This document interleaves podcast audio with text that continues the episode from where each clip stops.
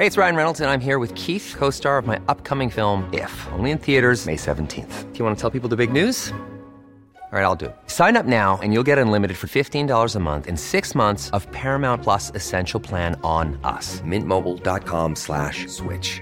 Upfront payment of $45 equivalent to $15 per month. Unlimited over 40 gigabytes per month. Face lower speeds. Videos at 480p. Active Mint customers by 531.24 get six months of Paramount Plus Essential Plan. Auto renews after six months. Offer ends May 31st, 2024. Separate Paramount Plus registration required. Terms and conditions apply if rated PG. Hey, I'm Ryan Reynolds. Recently, I asked Mint Mobile's legal team if big wireless companies are allowed to raise prices due to inflation. They said yes. And then when I asked if raising prices technically violates those onerous two year contracts, they said, What the f are you talking about, you insane Hollywood ass?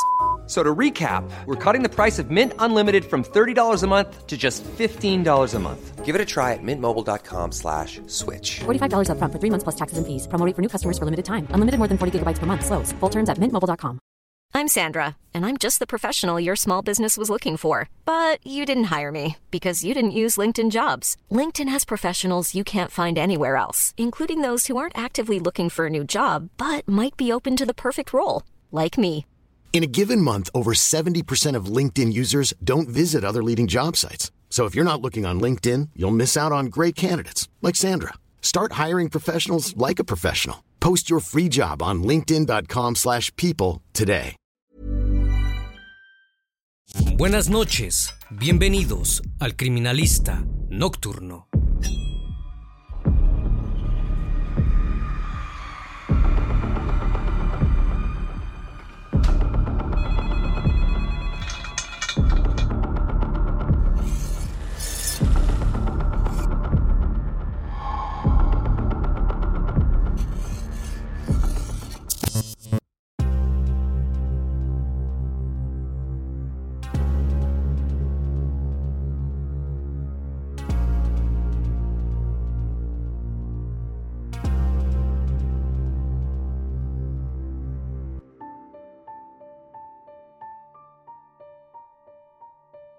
El 22 de octubre de 2003, Tina Watson se encontraba junto a su esposo Gabe Watson a bordo del buque Spoil Sport. El mismo navegaba por la Gran Barrera de Coral, ubicada en Queensland, Australia. Llevaban tan solo 11 días de casados y la situación parecía ser excelente. Por fin tendrían la oportunidad de bucear juntos. Tina había tomado clases para sorprender a Gabe, quien era experto en el deporte. Muy felices, se dispusieron a realizar la excursión de ese día. Bajarían hacia los arrecifes de coral en la costa de Townsville. Una vez allí, verían los restos del SS Yongala, un famoso barco de vapor que se había hundido en 1911. Pero a los pocos minutos de emerger, Gabe salió del agua. Estaba completamente alterado. Pidiendo ayuda, les notificó a los miembros de la compañía que la corriente había empujado a su esposa al fondo del océano. Para ese entonces, debía encontrarse a 24 metros de profundidad. Tina fue rescatada por el director del viaje. Sin embargo, los médicos no pudieron reanimarla. Tenía tan solo 26 años cuando falleció. La pregunta que se hacían todos era la misma. Si Gabe era un buceador experto, ¿por qué no había podido salvarla? El criminalista nocturno. Christina May Thomas nació el 13 de febrero de 1977 en Alemania.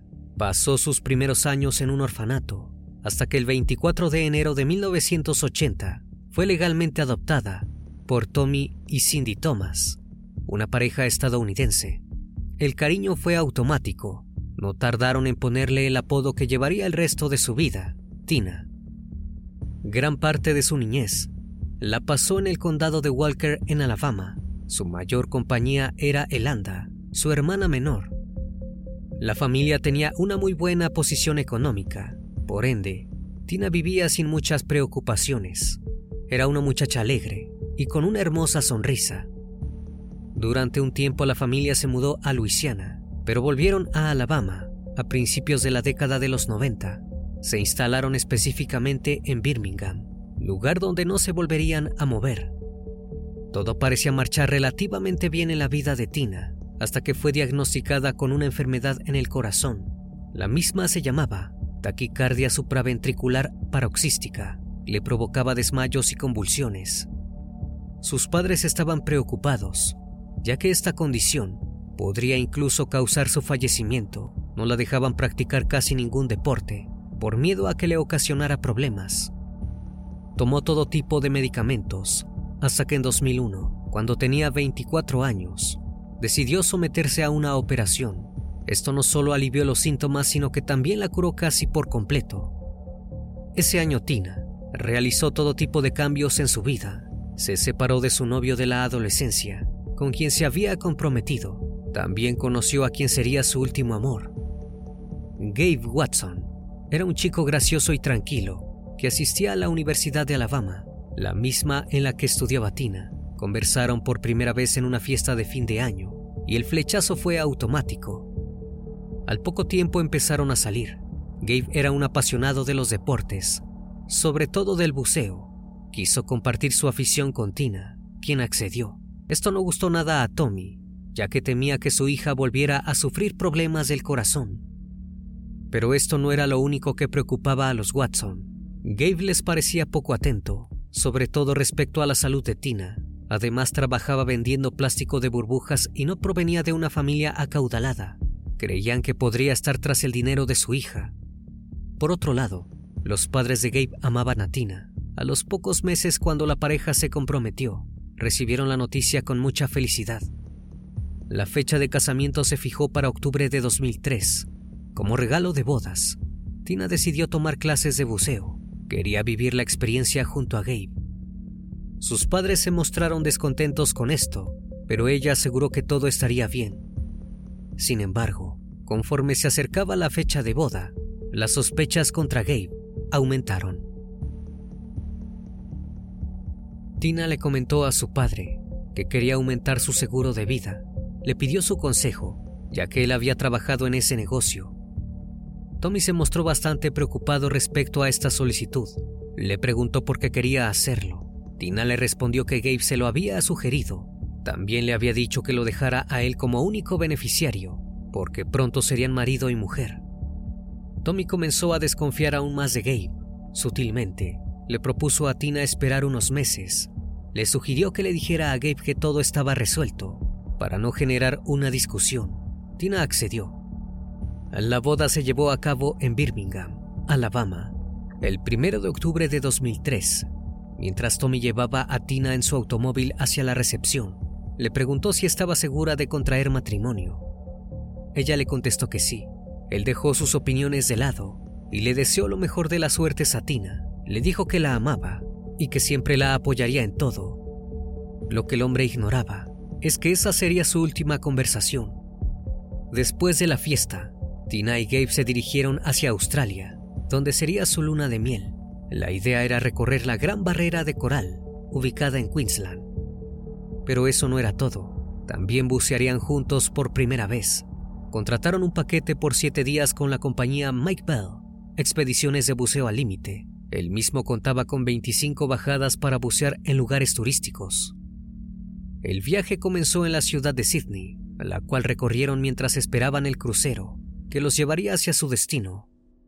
Todo parecía marchar bien, tanto en las llamadas como en las fotografías que le enviaban a sus amigos.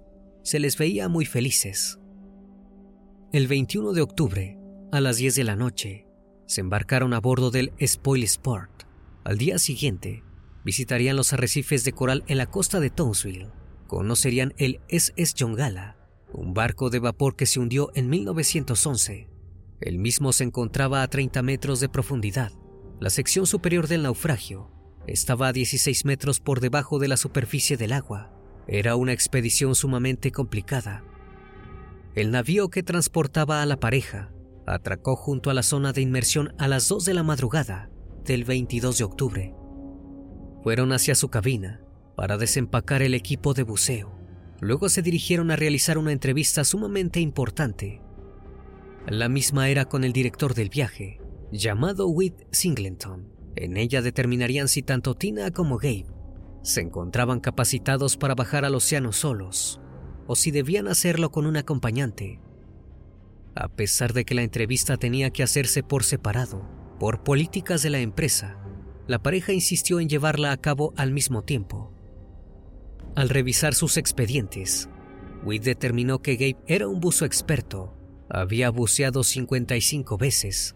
No necesitaba ayuda alguna, pero notó que Tina tan solo había tomado nueve clases y que de hecho la mitad terminó de forma abrupta por sus ataques de pánico. Witt sugirió que la joven tomara al menos una clase de orientación, pero Gabe se opuso. Dijo que querían hacer la excursión solos y que él estaba certificado para rescatar personas. Por ende, podría ayudarla en caso de algún problema. Si bien su expediente comprobaba esto, también demostraba que no tenía certificación de guía. Witt volvió a insistir en que Tina tomase el curso de orientación, pero ella se negó. Un poco preocupado, el director terminó cediendo. Durante las horas restantes, Tina y Gabe se dedicaron a charlar con otras parejas que realizarían la misma excursión que ellos. Todos eran sumamente experimentados. Estas cuatro personas notaron que había algo raro en ellos. Tina les parecía amable y cariñosa, mientras que Gabe era muy distante. Pero no había tiempo para sacar conclusiones. La travesía estaba a punto de comenzar. A las 9 de la mañana, la empresa llevó a cabo una reunión con todos los viajeros. Les informaron lo que sucedería durante la inmersión y la ruta que debían seguir. Primero bajarían al océano a través de una pequeña soga en dirección al naufragio. Una vez allí, podrían ver el Yongala. Luego subirían de nuevo a la superficie. Era un recorrido bastante sencillo para cualquier persona con experiencia.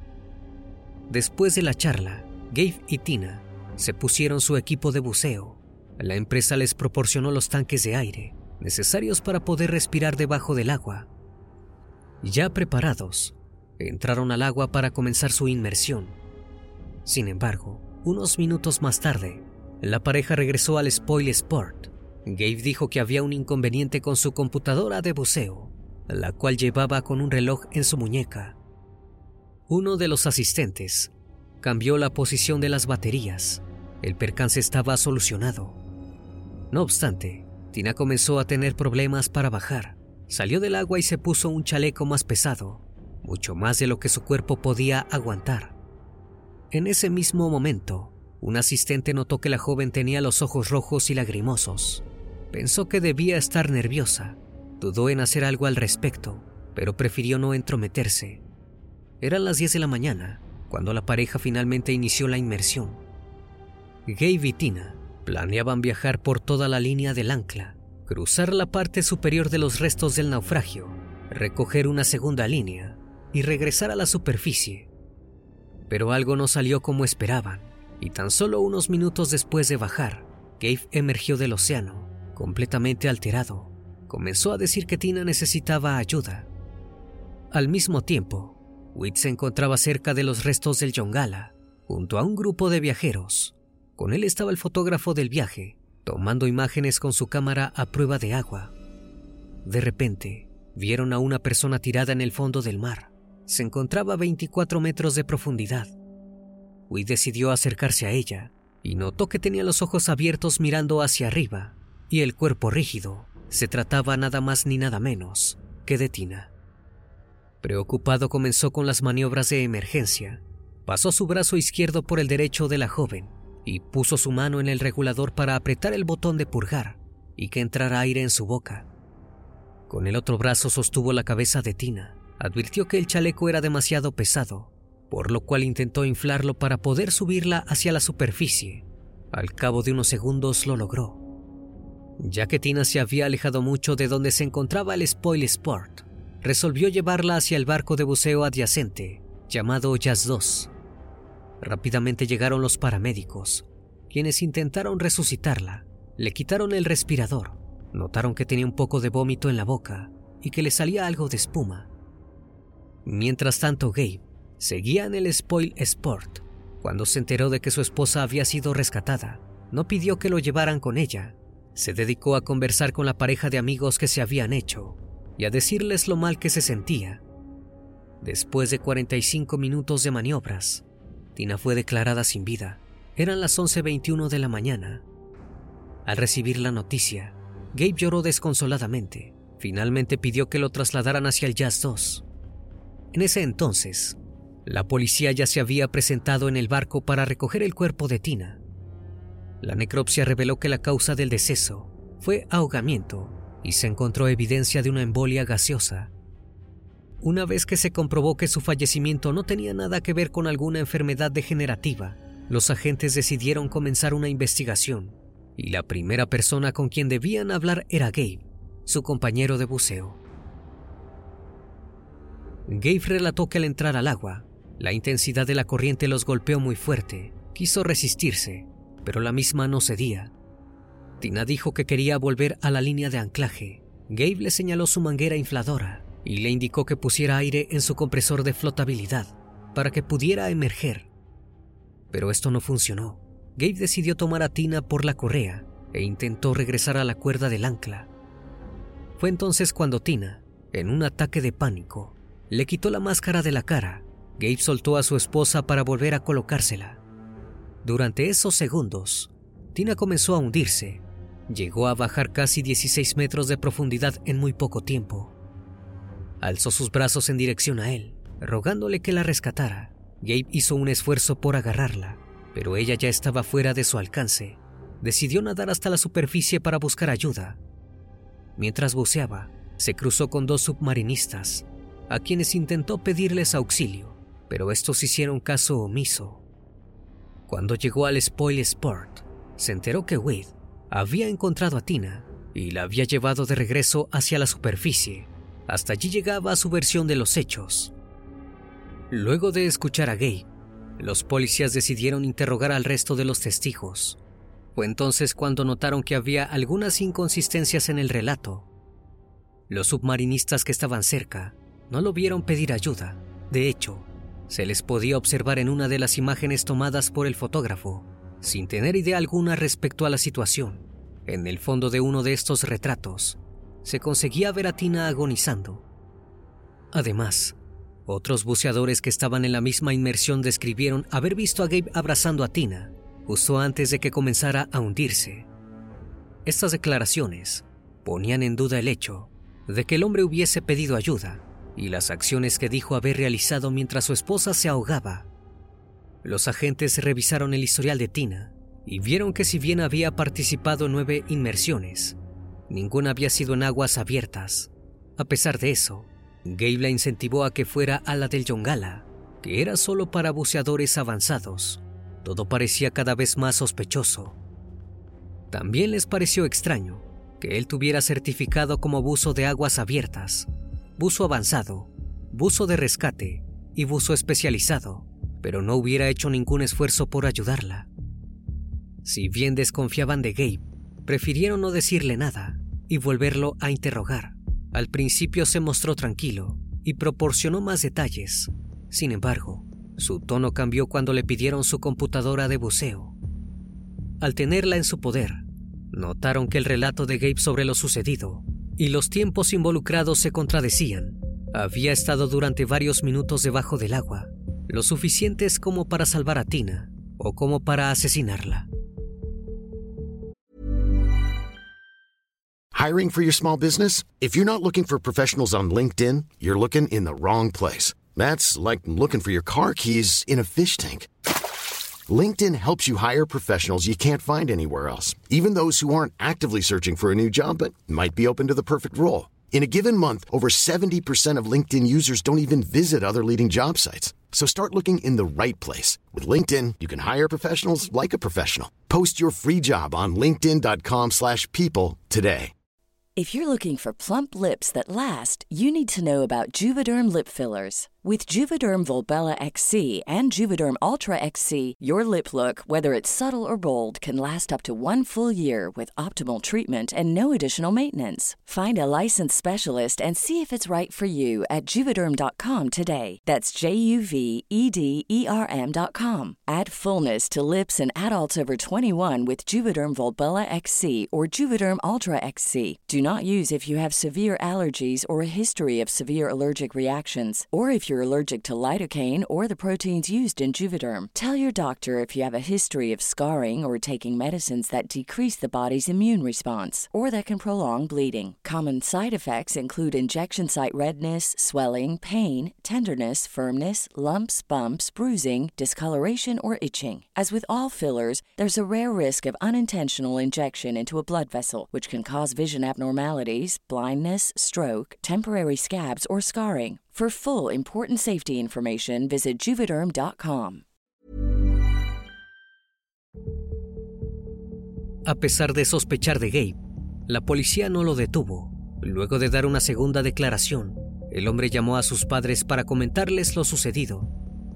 Durante esa conversación, dijo que se había lastimado los oídos, cosa que no había mencionado con anterioridad.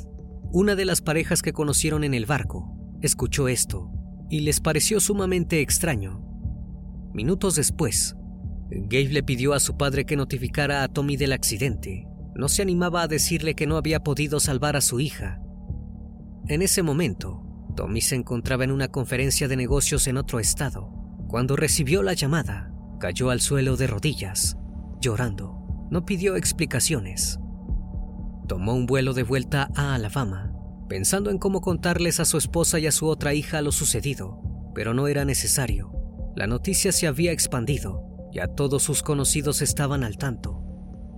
Mientras la familia de Tina procesaba la noticia, la madre de Gabe ya se encontraba en un avión rumbo a Australia para consolar a su hijo. Extrañamente consiguió una visa ese mismo día. Tommy intentó llamar a Gabe y la familia de este, pero no atendían el teléfono.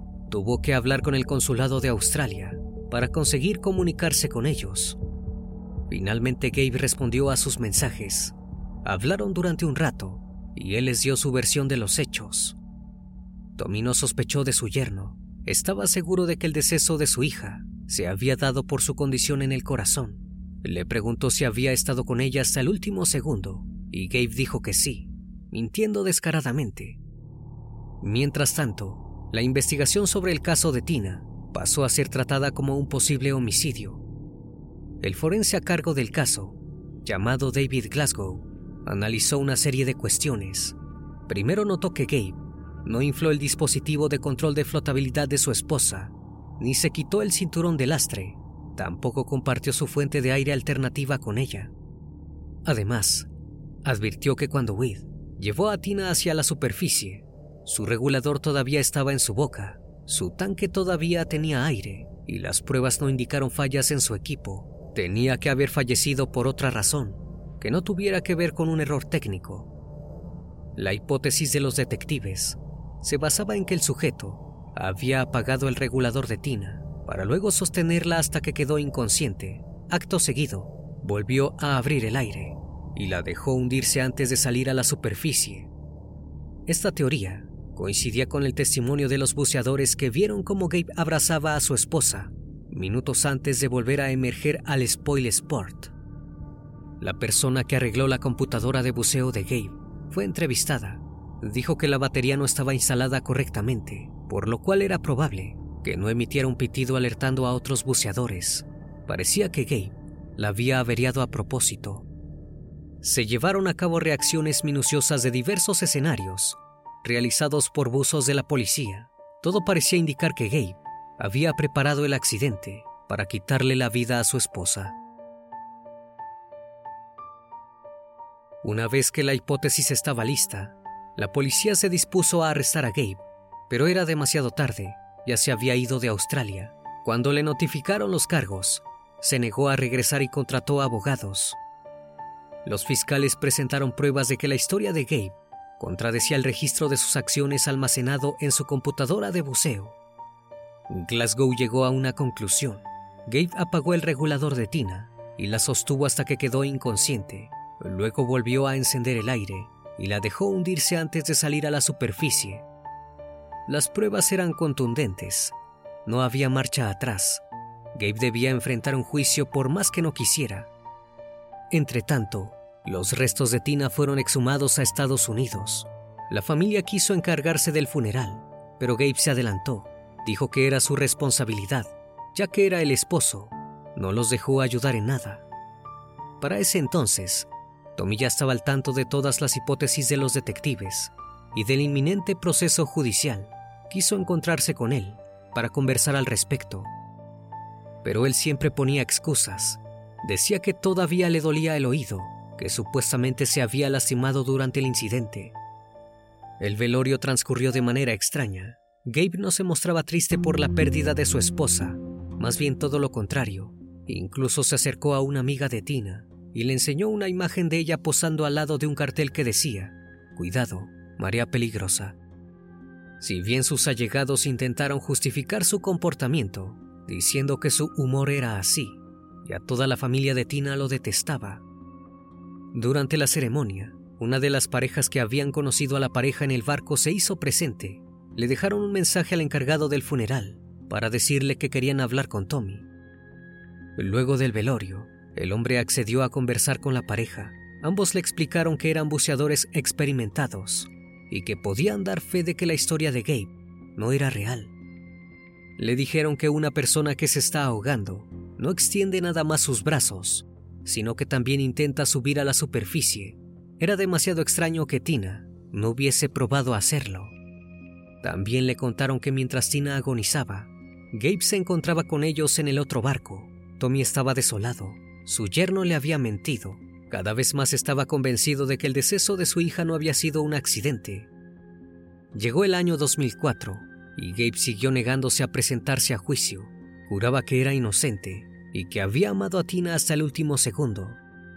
Tan enojado estaba con la familia Thomas que pidió cambiar la tumba a un lote de su propiedad.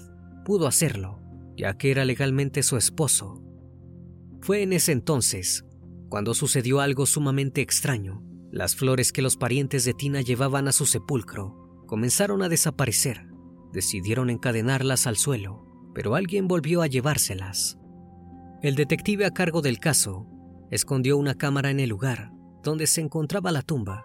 Una vez que obtuvo los videos descubrió que la persona que quitaba las flores era nada más ni nada menos que Gabe. El siniestro hombre había utilizado un cortapernos para cortarlas en pedazos pequeños luego las había arrojado a la calle.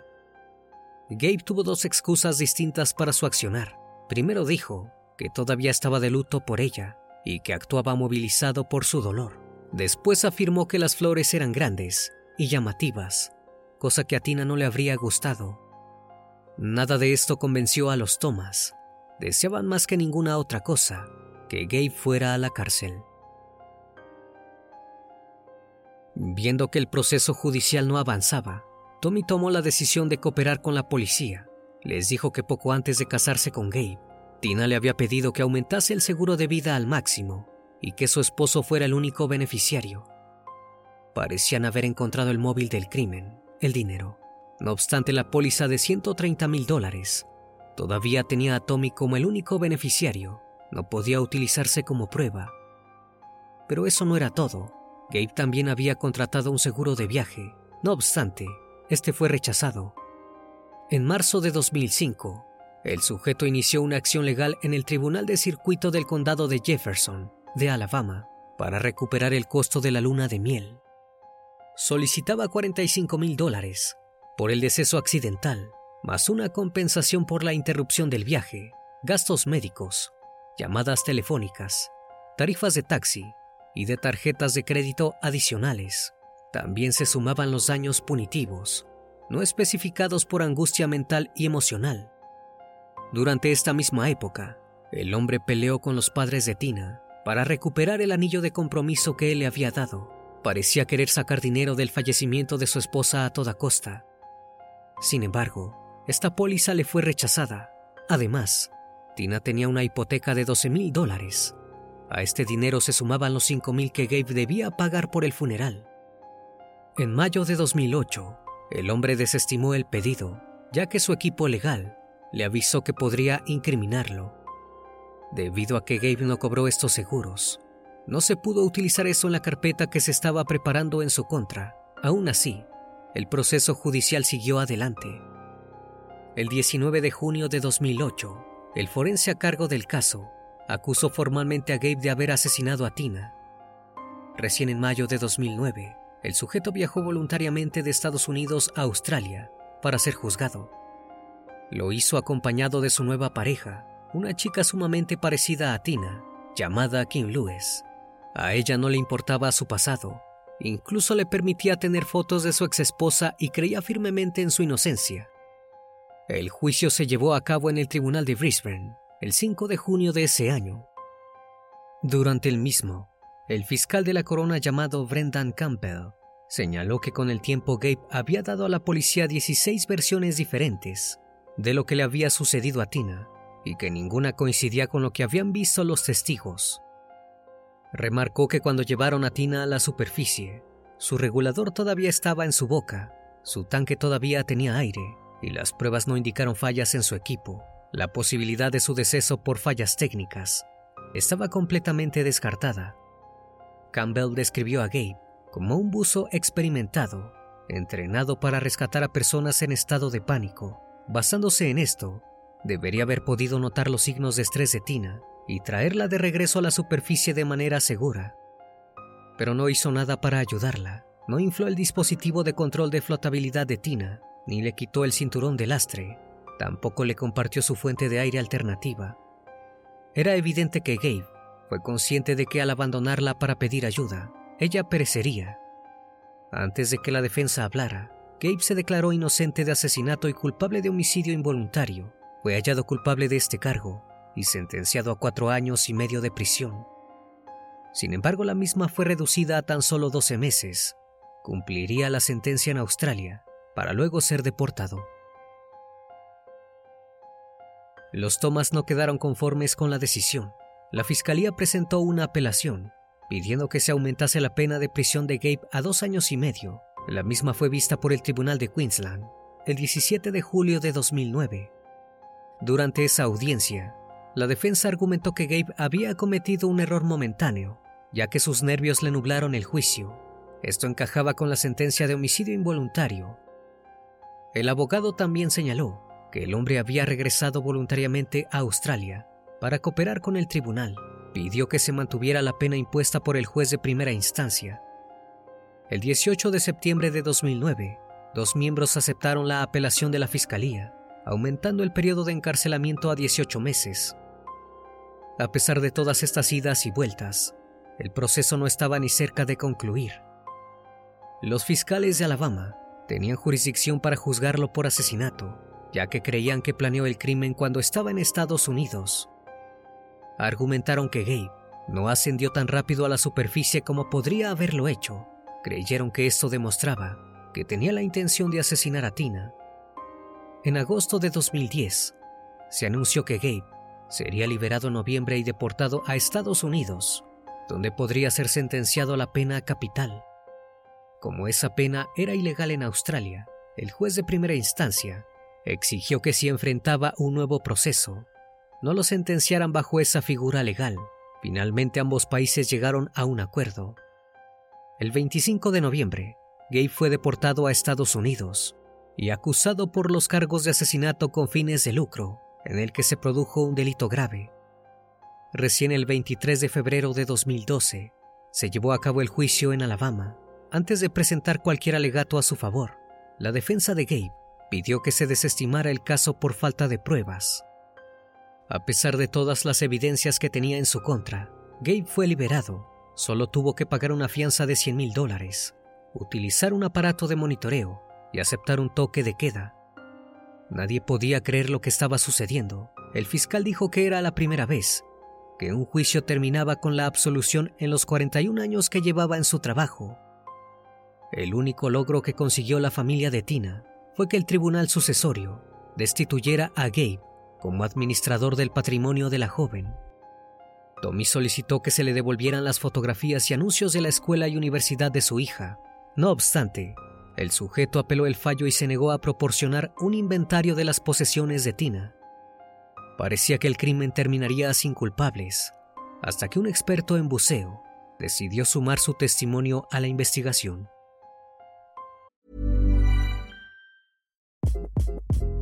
Hi, this is Craig Robinson from Ways to Win, and support for this podcast comes from Invesco QQQ, the official ETF of the NCAA. The future isn't scary. Not realizing its potential, however, could be. Just like on the recruiting trail, I've seen potential come in many forms as a coach. Learn more at Invesco.com slash QQQ. Let's rethink possibility. Investco Distributors, Inc. Even when we're on a budget, we still deserve nice things. Quince is a place to scoop up stunning high-end goods for 50 to 80% less than similar brands. They have buttery soft cashmere sweaters starting at $50 luxurious Italian leather bags, and so much more. Plus, Quince only works with factories that use safe, ethical, and responsible manufacturing. Get the high-end goods you'll love without the high price tag with Quince. Go to quince.com/style for free shipping and 365-day returns. When you make decisions for your company, you look for the no-brainers. And if you have a lot of mailing to do, stamps.com is the ultimate no-brainer. It streamlines your processes to make your business more efficient, which makes you less busy. Mail checks, invoices, legal documents, and everything you need to keep your business running with Stamps.com. Seamlessly connect with every major marketplace and shopping cart. Schedule package pickups and see your cheapest and fastest shipping options from different carriers. With rates up to 89% off USPS and UPS rates. And with the Stamps.com mobile app you can take care of mailing and shipping wherever you are. Make the same no-brainer decision as over 1 million other businesses with stamps.com. Sign up with code program for a 4-week trial plus free postage and a free digital scale. No long-term commitments or contracts. That's stamps.com. Code program. El profesor Michael Bennett alegó que si bien Tina se había sometido a una cirugía cardíaca dos años antes, en su solicitud de buceo, afirmó que nunca había tenido problemas de salud. Gabe había recibido su certificación de rescate tan solo cuatro días antes del viaje, después de completar un curso de dos días en una cantera de Alabama. No tenía experiencia en rescate y contaba con poca práctica en aguas abiertas. En resumen, Gabe apenas había podido salvarse a sí mismo jamás podría haber rescatado a su esposa. La culpa debía ser de las personas que los dejaron bajar hacia el naufragio. El director de la compañía, Make Ball, dijo que su gente tomó la palabra de Gabe, creyendo que era un buzo de rescate certificado y experimentado. También pensaron que Tina se encontraba saludable para realizar la expedición. Finalmente, la compañía se declaró culpable de contravenir las normas de seguridad, ya que Tina y Gabe debían haber sido supervisados por un guía. Recibieron una multa de 6.500 dólares, más costos de 1.500 dólares. Si bien alguien pagó por el deceso de Tina, toda la situación es por demás extraña. Solo Gabe sabe si realmente podría haber hecho algo para salvar a su esposa, o si todo fue parte de un plan macabro. Tendrá remordimientos para siempre, o dormirá tranquilo, sabiendo que pudo concretar su propósito. Una vez más, estimado público, agradezco su compañía.